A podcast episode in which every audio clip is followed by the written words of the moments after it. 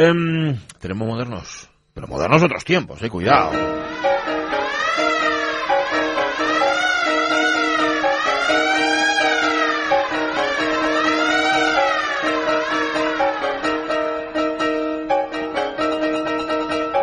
Que nunca dejamos que suene lo suficiente la sintonía de modernos otros tiempos.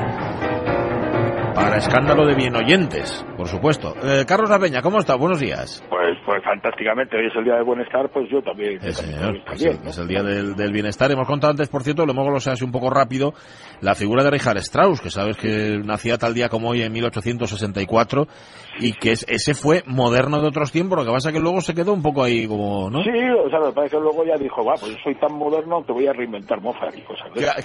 Sí, cosas así, que Mozart no lo hacía lo suficientemente, no tenía tanto talento como yo, sí. Algo así. Bueno, lo que, lo que estamos haciendo aquí en este espacio de la radio mía es justamente conocer, o, o- o más bien recuperar a modernos y a modernas, en este caso a una moderna, estamos ya en el quinto capítulo del serial, a la moderna Carmen de Burgos, colombine, una de las, a la que solemos llamar, por cierto, Columbine, porque no sabemos, porque no salía así. Sí, pues, pues nos hago así, ¿no? Sale, sale solo, sí. Bueno, una de las escritoras más brillantes y más prolíficas de la España del primer tercio del siglo XX, que fue directamente erradicada de la historia de las letras por la dictadura franquista. Sí, vamos, y además es que lo mismo que nosotros admiramos de ellas es, es, es lo que hizo que el franquismo se empeñara en, borrar, en borrarla del mapa. Ujú. Vamos, llegaron incluso a destruir documentación sobre ella en archivos y bibliotecas. Vamos, influyó, yo creo, en esto su enfrentamiento con la jerarquía católica, algo que era bastante normal entre los miembros de la generación del 98, pero en este caso estaba agravado por el hecho de ser mujer, y, y no una mujer cualquiera, sino una mujer moderna, separada, partidaria del divorcio, de la igualdad y, entre otras cosas, del voto femenino. En los capítulos anteriores vimos que Colombine, Carmen de Burgos, o Perico de los Palotes, que también era ella, también sí, firmaba, también ella, sí. sí, como Perico de los Palotes, se había convertido en la primera periodista profesional, en la primera que había escrito a favor del divorcio, también en la primera corresponsal de guerra, que había dirigido la revista Crítica y tenía una tertulia modernista en su casa. Y con todo este bagaje, Carlos La Peña nos preguntamos, ¿fue la primera en más cosas? Sí, sí, vamos, sin duda, porque además, o sea, nunca hemos hablado de, eh, o sea, sí hemos hablado de los numerosos libros dedicados a los saberes prácticos que iban desde la cocina a viajes, pasando a cómo escribir una carta, eh, libros que por cierto tenían un éxito enorme, y también hemos hablado pues de sus novelas y cuentos, pero no aún hemos hablado aún de sus traducciones y sus biografías, porque Ah. eh, una de las cosas que hizo de ella la primera también fue traducir al castellano al maestro de nuestro adorado William Morris, al, al gran polígrafo inglés John Ruskin y también fue responsable de la introducción en España del poeta romántico italiano por antonomasia, para Giacomo Leopardi, del que además que fue la primera biógrafa en, en español y además coordinó la traducción. Eh, una traducción en la que, por cierto, también trabajó su amigo Juan Ramón Jiménez, Toma. cuando todavía no era, no era premio Nobel ni esas cosas. Y bueno, y también siguió siendo, eh, sigue siendo actualmente de referencia, eh, más de un siglo después de haber sido escrito Fígaro, que es la biografía que escribió de uno de sus modelos eh, de siempre, que era Mariano José de Larra.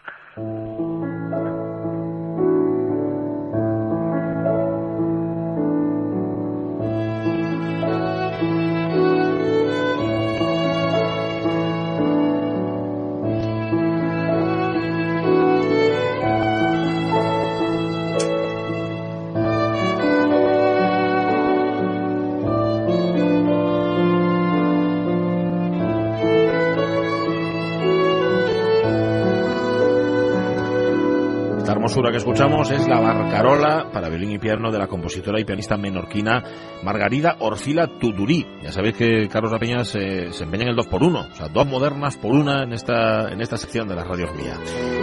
Y os preguntaréis seguramente, incluso los que conocéis más música, quién era Margarida Orfila Tudurí, que nació en Mahón en el año 1889, el 10 de septiembre, y se murió en Barcelona en abril de 1970.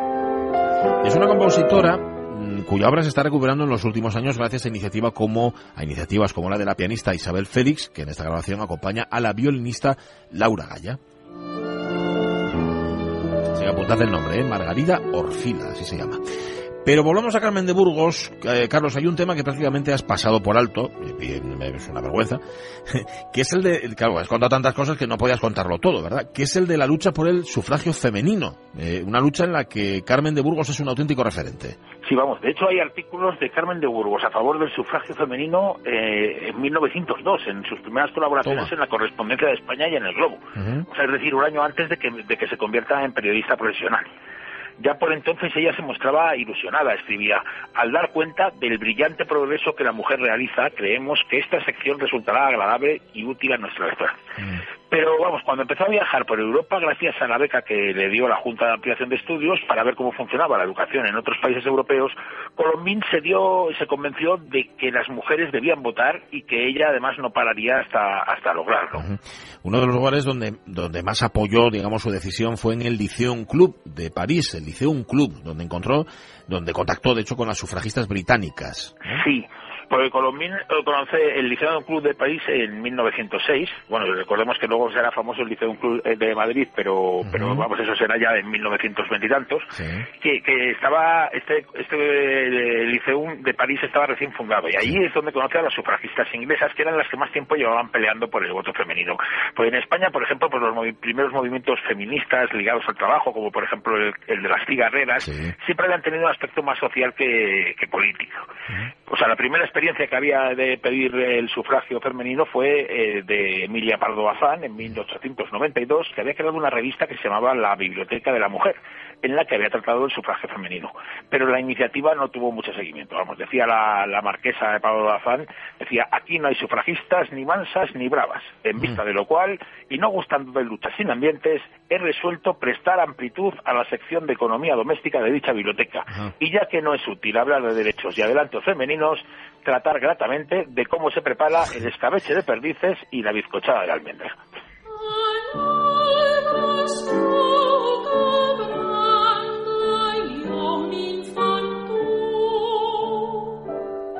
Decía Pardo como no me hace ni puñetero caso, como esto parece que no interesa a nadie, vamos a hablar de recetas de cocina y acabamos antes, ¿no? Bueno, y por lo menos comemos, y comemos bien, claro. Bueno, seguimos en el 2x1, música de la compositora maonesa Margarida Orfila. Esto se llama Non Non, en la voz de María Teresa Garrigosa, al piano Silvia Nadal. era de Mahón, Margarida Orfila, pero se mudó muy pequeña a Barcelona y estudió en la Escuela Municipal de Música. Seguramente coincidió con la compositora de la semana pasada, os acordaréis, Sonia Farga. Tras acabar sus estudios allí, perfeccionó sus conocimientos con nada menos que Enrique Granados. Sigamos con Colombine. Igual que antes había hecho en la prensa una encuesta sobre el divorcio, también Colombine hizo una sobre el sufragio femenino. Sí, vamos, el 19 de octubre de 1906 hizo una consulta sobre el sufragio a firmas de prestigio, que luego publicaría en una columna que se llamaba El voto de la mujer. Preguntaba si debía concederse el voto a las mujeres, si en este caso eh, debía ser el voto universal o restringido, y si las mujeres, aparte de ser eh, de poder ser electoras, podían ser elegibles. En poco más de un mes recibió 4.962 votos, 922 a favor y 3.640 en contra. Mm. Así Carmen concluyó que la mujer en España debía conquistar primero su cultura antes que sus derechos civiles. Como se escuchaba en, en El mundo de las mujeres, que es una obra teatral de Roberto Braco que había traducido ella, decía, para que la mujer se integrara en la sociedad es imprescindible que estudiara y trabajara fuera de su casa, igual que hacían los hombres. Y precisamente fue por no apoyar el sufragio femenino por que Carmen de Burgos abandonó el PSOE. Sí, sí, además la gente pues se enteró de que Carmen de Burgos era militante del PSOE cuando anunció que lo dejaba porque no estaba a favor del sufragio femenino.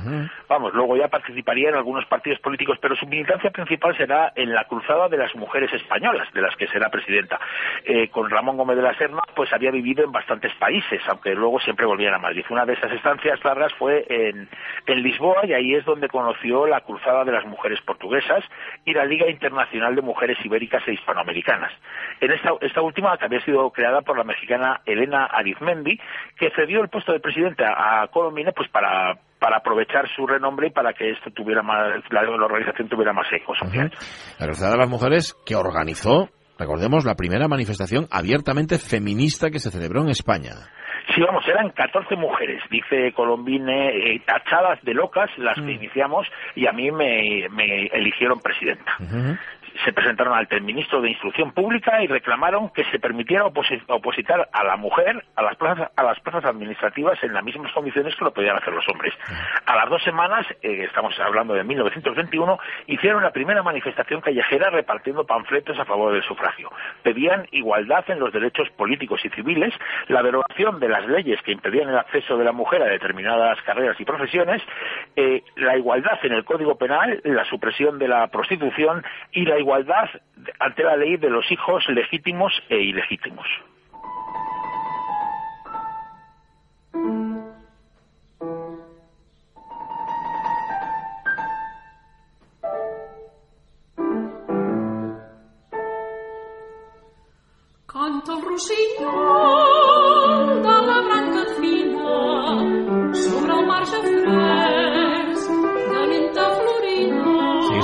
De Margarida Orfila, esta es la canción El Rusiñol, o sea, el Ruiseñor. Orfila compuso una colección importante de piezas para violín, para piano, para orquesta, para voz y además cuatro de sus cinco hijos, ni más ni menos, se dedicaron a la música.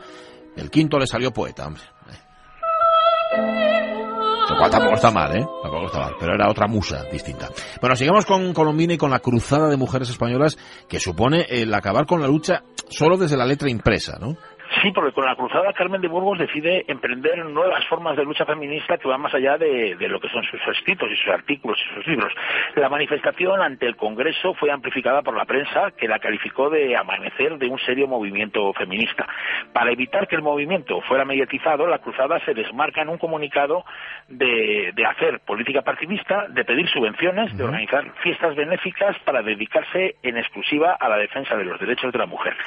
La consecución de algunas de las reivindicaciones de la cruzada no llegarán hasta una década después, hasta la proclamación de la Segunda República en abril de 1941.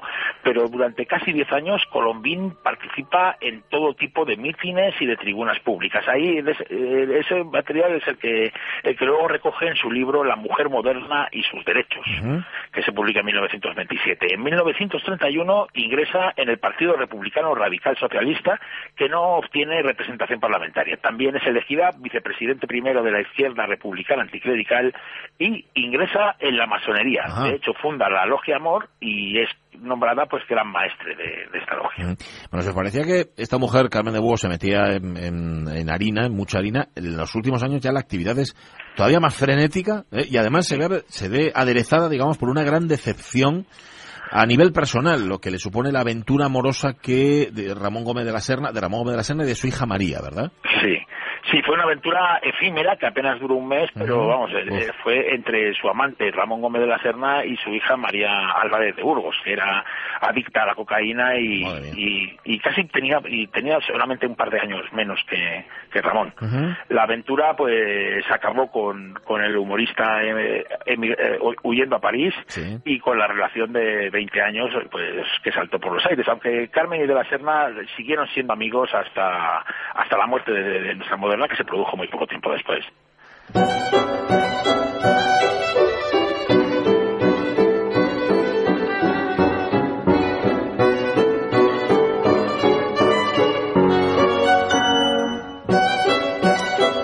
Sigue siendo música de Margarida Orfila, a la que hoy también estamos intentando recuperar aquí en Modernos Otros Tiempos. Esto se llama Esquersando para violín y piano. Una decepción tremenda, la decepción que sufre ante el engaño de, su amante y de su hija, además, que fueron los dos. Fue un palo gordo, ¿no? Me imagino, Carlos, para su corazón. sí, mi, mi, mi, vida hace crisis, escribió a su amiga feminista portuguesa Ana de Castro. Mi salud no es buena, pues de suestos y sufrimientos siento que me desfallece el corazón. Vamos, así, mm. Así se, mostraba ella. Anunció su muerte casi en la novela de 1932 que se llamaba Guiones del Destino, una muerte que se produjo en el escenario y ante el público. Ah. Así pasó el 8 de octubre de 1932 cuando participaba en una mesa redonda sobre educación sexual en el Círculo Radical Socialista. Empezó a sentirse mal y fue atendida por dos médicos que se encontraban en la sala y por Gregorio Marañón que acudió a Raudio que estaba por allí muy cerca. El diario El Sol informaba de su muerte a la mañana siguiente decía así, a pesar de su estado, conservaba la serenidad. Sin perder energía, pronunció estas palabras. Muero contenta porque muero republicana. Viva la República. Les ruego a ustedes que digan conmigo, viva la República. Se avisó una ambulancia que trasladó a doña Carmen de Burgos a su domicilio, donde falleció a las dos de la madrugada.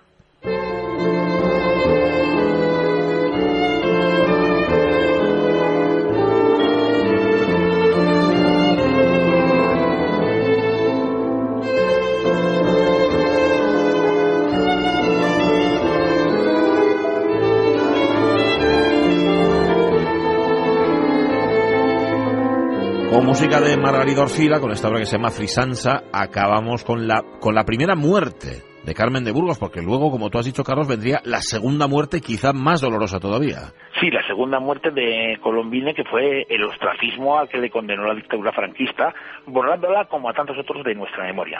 A Carmen de Burgos, a Colombine, uno de los personajes más brillantes del primer tercio del siglo XX, nos la han robado. Y por eso es por lo que tenemos que exigir a gritos que nos la devuelvan.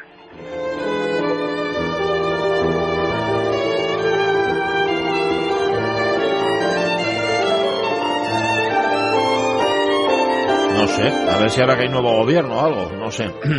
Digo que igual nos la devuelven, veremos a ver. Sea como sea, mientras eso ocurre, hay que agradecerle a Carlos La Peña que haya hecho el esfuerzo. De alguna forma nos la devuelven un poco, porque bueno, ahora si entramos en la página en la página web del Instituto Cervantes, podemos encontrar mucho, mucha parte de su obra ah, ahí colocada en PDF. Bueno, bueno, pues está bien. Nosotros ya, tú ya has hecho, has puesto ahí tu, tu grano de arena y a partir de ahí que quiera profundizar ya sabe dónde puede hacerlo. Ahí en la página del Instituto Cervantes se encontrará más sobre esta gran, grandísima mujer que fue Carmen de Burgos. Gracias, La Peña. Un abrazo fuerte y hasta el lunes.